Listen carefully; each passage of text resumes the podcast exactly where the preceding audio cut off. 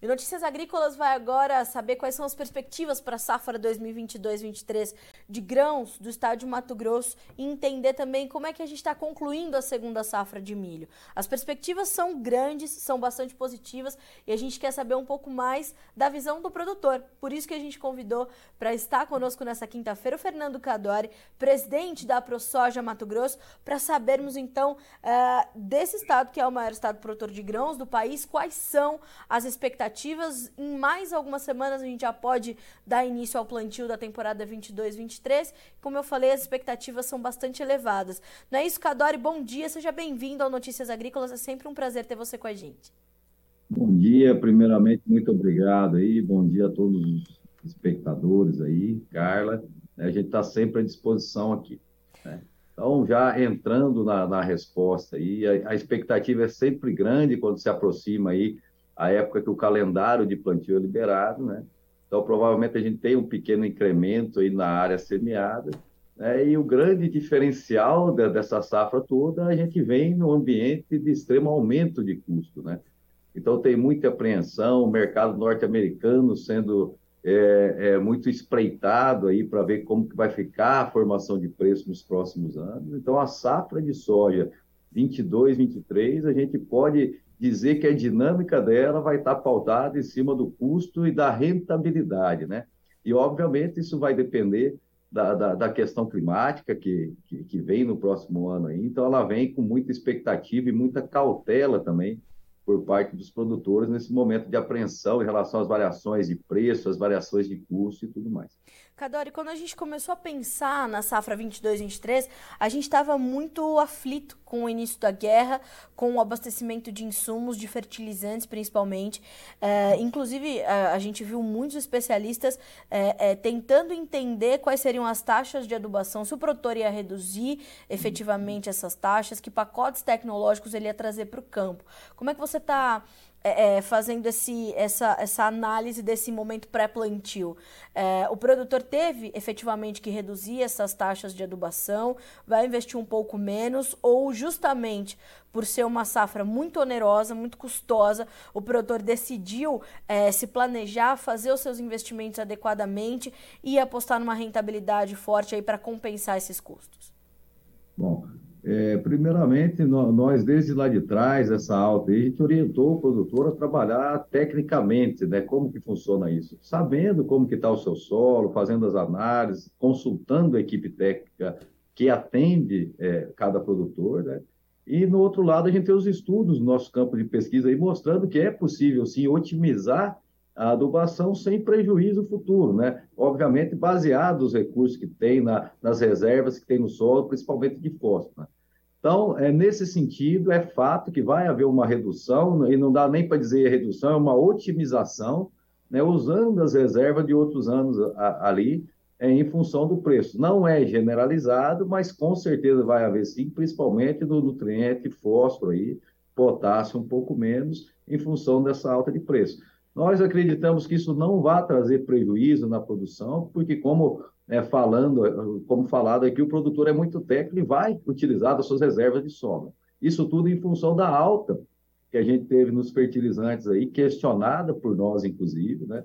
Foi, foi motivo e fruto até de um documento encampado aí a nosso pedido pela Frente Parlamentar da Agricultura para que, que nos ajudasse a averiguar a origem da, dessa precificação, é, a, além do que a gente considerava custo isso, isso é bastante interessante da gente observar, porque o produtor estava justamente fazendo esses planejamentos uh, para tentar otimizar esses recursos, inclusive aquelas, aqueles, aquelas reservas que ele já tinha no solo. E me parece que então esse, esse planejamento, essa otimização tem dado certo e a gente deve começar uma safra 2023, uh, 2022-2023 bastante segura, Cadore. Eu acredito que sim. É, tem que ter muita cautela, né? Porque é, nós estamos, é, quando a gente analisa a, a, parte gráfica dos preços internacionais, que é o que baliza e norteia os preços aqui no Brasil, a gente observa que a gente está num platô de alta com relação aos preços, né? Sim. Tanto da soja quanto do milho, das commodities de maneira geral. E qual que é o risco disso? Nós estamos é, lastrando a viabilidade de uma safra, nos preços máximos históricos. E não só da safra, a agricultura requer investimento de médio e longo prazo, infraestrutura, máquinas agrícolas, que são investimentos de vários anos. Quando nós temos a viabilidade lastrada na máxima, a gente sabe que pela, que pela probabilidade matemática, a probabilidade de algo que está no topo subir é menor do que de baixar. Então, é, essa cautela é necessária para que não se viabilize todos os investimentos lastrados na máxima, que é soja de 30 dólares e milho de 15. Né? Por que, que a gente fala isso? Nós, é, nós tivemos ciclos que aconteceram isso anteriormente, como 2004, 2005, próprio 2011, né? Então, o produtor há de estar preparado para essa oscilação de mercado. Tirando isso, é, e dados os problemas que, já, que a gente já tem, temos tentado solucionar, que são de infraestrutura, armazenamento, é muito sério, a gente tem batido, a logística e tudo mais. O produtor, por si só, é um, é um cidadão perseverante, né? Então, inicia-se sim, é, com muita perspectiva e positiva, essa nova safra 22-23, mas com muita cautela é, é, e, obviamente, é, com muitas incertezas com relação aos preços futuros. Aí. Hoje a gente tem a formação bastante atrelada a curto prazo à safra americana, que é o que vai nortear agora, nesses próximos meses, aí, o preço das commodities. E Cadore, você pontuou essa questão da trava, né? A cautela para efetivar os negócios, não, né, não, não colocar todos os ovos numa cesta só. Como é que você tem visto essa, essa comercialização antecipada da safra 22-23 de soja, é, até mesmo de milho, né? Porque a gente vê assim uma uma cautela e talvez até uma, uma certa postura mais defensiva do produtor também pudera, com toda essa volatilidade, toda essa questão dos custos, faz bastante sentido que ele, que ele adote essa postura. Mas como é que você tem visto esse avanço ou até mesmo esse ritmo um pouco mais lento dos novos negócios com a safra nova nesse momento e como é que você vislumbra isso mais, um pouco mais adiante? Bom, é, o que a gente tem percebido é um recuo nas comercializações futuras. Um dos motivos é o que você citou aí, a volatilidade ela traz incerteza, porque o produtor ele fica como se tivesse uma venda, ele perde a referência, né? É, e, em outro lado, existe também um escal, uma, um escalda, uma escaldadura aí do produtor, um medo, um receio, em função das últimas safras aí, que teve problema de chuva na safra passada, algumas regiões do milho, aí o produtor tem medo de estar tá travando aí sem ter a certeza da produção, né? Isso gera custo, gera achaute e tudo mais. Então, é, mas o que está balizando esse recuo é justamente a incerteza de saber se vai ter a viabilidade ou não.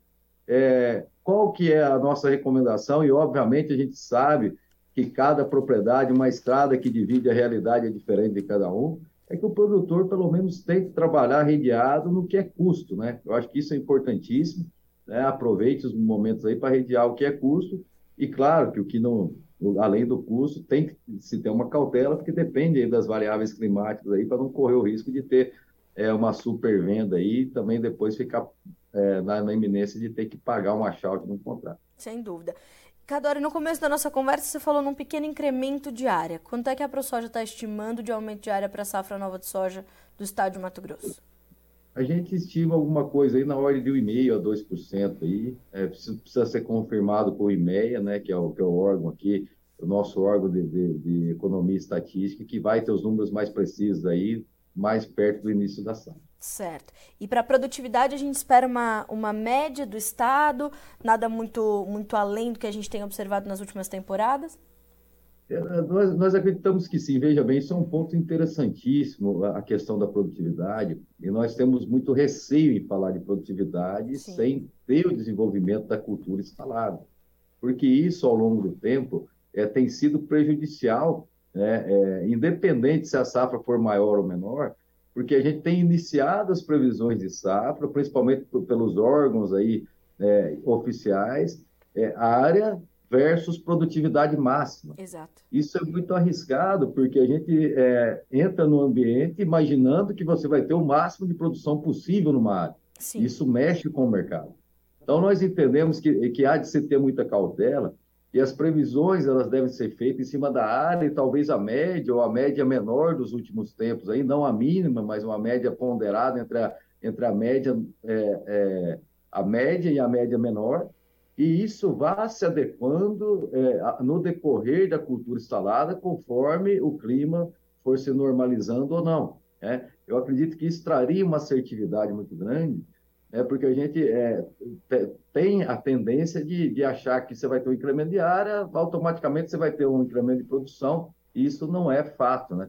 Então, a gente até é, foi motivo de discussão entre os produtores no estado aí, é, a metodologia usada para a concepção da produtividade. Obviamente que a gente trabalha com a média histórica aí, talvez um pouquinho abaixo, em cima do incremento diário. Mas jamais super safra antecipada, claro. né, jamais falar de uma safra que possa mexer com o mercado aí, se ao menos ela está instalada. Ontem mesmo a gente estava levantando aqui algumas informações sobre o Pro Farmer Crop Tour que está acontecendo lá nos Estados Unidos. Acho que é um dos mais tradicionais crop tours, de, é um dos mais uh, tradicionais tours de safra, né, Cadore? E eles trazem ali na sua metodologia, eles não estimam a produtividade da soja como eles uhum. estimam para o milho, justamente por contar não só o número de grãos dentro das vagens, mas o peso desses grãos. Uhum. Quer dizer, a produtividade da soja é muito mais delicada e frágil de ser, de ser estimada, né? Muito mais, é, você falou o ponto-chave aí. É, é você tem a estimativa, ela é baseada no número de grãos e automaticamente o peso de grão. E o peso de grão, dependendo da situação climática, é muito variável. Nós tivemos região no estado de Mato Grosso esse ano é, que, que milho, a gente teve condições de milho aí com é, 130, 140 gramas por mil sementes, né? sendo que numa condição normal é, são seria aí 30, 35, 40 gramas por mil sementes. Imagina a variabilidade que tem isso, só para colocar como exemplo. Então, a gente pode ter uma variação aí de 100% em função do peso de grão. Por isso que a gente está é, é, tá, tá comentando, estudando, dialogando com os órgãos é, que monitoram e divulgam os dados da safra, para que a gente talvez reveja as metodologias aí, para a gente não correr o risco de é, colocar um número no mercado que não seja algo próximo da realidade. Isso pode trazer tanto prejuízo para o produtor que vende, como para quem precisa comprar também, dependendo do resultado. Então, é um ponto muito delicado. E, e, finalizando a linha de raciocínio aqui, a gente trabalha com a área, né? Obviamente a área é muito, é, ela é física, então ela é estimável, versus a produção média aí tendendo aí para mínima. E depois isso vai se ajustando ao longo da evolução da cultura no campo. Sem dúvida. Cadore, virando a chave um pouquinho para o milho e a conclusão da segunda safra. É, nós tínhamos alguns temores também, né, por conta do que passamos na safra de verão 21-22. Uhum. Não foi uma safra fácil para o produtor brasileiro, não só para o produtor mato-grossense, mas para o resto do Brasil foi uma safra difícil. Mas me parece que a segunda safra de milho vai se concluindo muito bem e a gente tem resultados é, bastante favoráveis, o que acaba é, coincidindo também com o momento onde o milho brasileiro tem sido bastante demandado, né? Sim. É, o que, que ocorre? Nós tivemos, sim, uma quebra de safra no estado de Mato Grosso. É, nós tivemos a, a, região norte, médio norte, com a produtividade maior do, do, do, que os últimos anos. Porém, nós tivemos uma quebra muito grande na região sudeste do estado, ali que compreende a Serra da Petrovina, a região de Primavera do Leste, Campo Verde, é, Jaciara, Paranatinga, caminhando para a região leste, porque a região Oeste, Diamantino, que é uma região grande ali, Campo Novo do Pareci, Sapezal, né? E nós ainda esperamos a revisão dos números aí, mas sem dúvida nenhuma não chega nos 40 milhões de toneladas colocados lá atrás. Não é uma quebra grande, porém é uma quebra considerável. E tem outro ponto também que tem que ser levado em consideração, que a área colocada no início da previsão aumentou. Foi subestimada a área de plantio no estado de Mato Grosso, então, o que houve foi um aumento da área semeada e uma diminuição da produtividade por hectare, que deve se confirmar nos próximos dias aí. A gente não chega nos 40 milhões de toneladas, acreditamos que fique alguma coisa entre 38 e 39 milhões. É, obviamente, isso vai depender é, da, da, das divulgações, mas contando com uma área que não tinha sido estimada no início do plantio. Então, é, embora não tenha sido uma safra é, com uma quebra grande. É, em algumas regiões ela foi, né, como eu falei aqui, teve regiões que foi uma das piores safras da história, mas outras regiões compensaram, a gente teve sim um déficit que não é uma coisa tão grande como a gente teve aí no sul do país no início do ano. Porém, é, o produtor, é, eu acho que fica nítido que Cada vez mais o, o Mato Grosso caminha para ocupar as áreas de, de, soja com a segunda safra de milho, né? Esse ano foi um pouco mais de 6 milhões de hectares, no universo de 12 que a gente tem praticamente de soja. A gente acredita que as áreas gradativamente vão aumentando à medida que o produtor aumenta a sua parte de máquinas, a sua tecnologia e abre janela para a segunda safra. E, e, e, como é que você viu essa questão da, da dessa compensação também dessas perdas, Cadore, com é, o avanço dos negócios. O produtor foi também, é, aos poucos, comercializando a sua safrinha, porque a gente tem é, também vendas um pouco mais atrasadas quando a gente pensa é, nacionalmente, né? A, a, segunda safra de milho, ela está com as suas vendas também um pouco mais atrasadas. Mas, de outro lado, como a gente pontuou, a gente tem essa questão da demanda um pouco melhor. Como é que você está vendo a comercialização dessa safrinha que já está praticamente toda colhida e com, essa, com esse saldo que acaba, apesar dos problemas pontuais, sendo positivo? É, o, que, o que ocorre é essa cautela do produtor aí em função dos últimos anos, né? Sim. De fato, ocorreu uma, uma redução na comercialização antecipada em função do risco climático, né? Nós tivemos aí, é, é, no decorrer dos últimos anos, vários casos aí de, de, de produtor estar tá super comercializado, né? É, e ter uma, uma adversidade climática, a própria cigarrinha é uma praga que tem entrado aí, não se sabe as consequências, não se sabe ainda, então o produtor tirou um pouco o pé da comercialização para não correr o risco de ter vendido um produto que ele não vai colher, que só além dele não ter o produto, ele vai ter um custo para honrar aquele contrato que ele não teve volume. Isso foi um dos fatores que fez o produtor tirar o pé, e obviamente agora ele fica no mercado aí buscando a melhor condição. A gente sabe que a safra americana aí precisa é, ser ainda é, estimada, a gente sabe que vai ser uma quebra, e é o que vai dar as diretrizes do preço do milho aí nos próximos meses, porque os Estados Unidos, é, é, a produção americana ela é a maior do mundo, então se nós tivermos lá, vamos supor, 10% de quebra na safra americana, a gente está falando que é como se o Mato Grosso não tivesse produzido nada. Então, é muito grande o impacto que traz e isso vai dar direção da comercialização nos próximos meses. Aí. Bom, Cadore, a gente vai acompanhar toda essa movimentação, acompanhar principalmente o início da nova safra e tenho certeza que durante essa temporada vamos ainda nos falar bastante. A ProSoja vai estar aqui sempre presente para trazer essas perspectivas, mas principalmente o andamento da safra. Eu desejo a todos os produtores de Mato Grosso uma excelente temporada, que seja uma temporada muito próspera, né, de, de resultados muito positivos e que a gente continue é, renovando a relevância do agronegócio brasileiro sempre para o agronegócio negócio global, né? Hoje o Brasil tem um papel determinante nesse cenário e Mato Grosso está ali na, na liderança dessa relevância, né? Obrigada. Nós que agradecemos e aproveitamos aqui para salientar a importância aí dos veículos de comunicação é, que, que se dispõem a comunicar a realidade do campo. Então, fica aqui é, o meu reconhecimento como entidade, em nome dos produtores, aí, o trabalho de vocês, de todos os veículos de comunicação aí, que nos ajudam é, né, a colocar nossas realidades aí é, no farol, né? Porque todos sabem aí que o produtor é muito ligado ao campo e não fosse aí o trabalho de vocês, muito, muito, muito provavelmente a gente não conseguiria expor aí problemas, conquistas e tudo mais. Um grande abraço a todos, obrigado pela oportunidade. Nós é que agradecemos. Um abraço para você também, Cadore. Até a próxima. Até. Até mais.